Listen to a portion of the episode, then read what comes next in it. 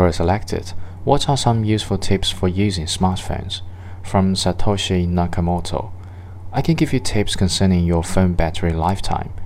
Every battery has a certain number of charge cycles that after it, the battery cannot provide power for your advice for long periods.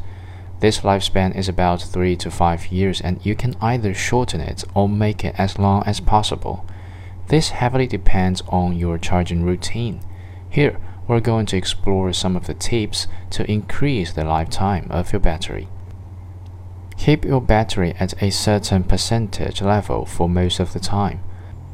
The first tip to discuss here is to keep your battery at a certain level for most of the RST Fusi. It's recommended to keep it at 50% or a bit higher as much time as possible. Leave your phone charging all night.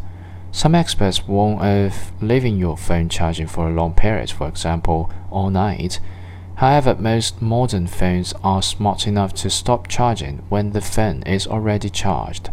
But it is still recommended to remove your charger as soon as you reached your desired charge level to prevent any chance of overheating or battery damage. Stick to your own charger.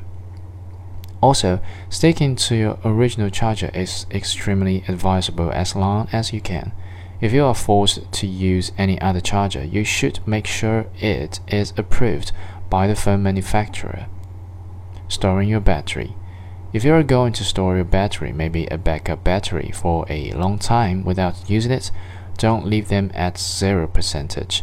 It is advisable to leave them at about 50% of full charge.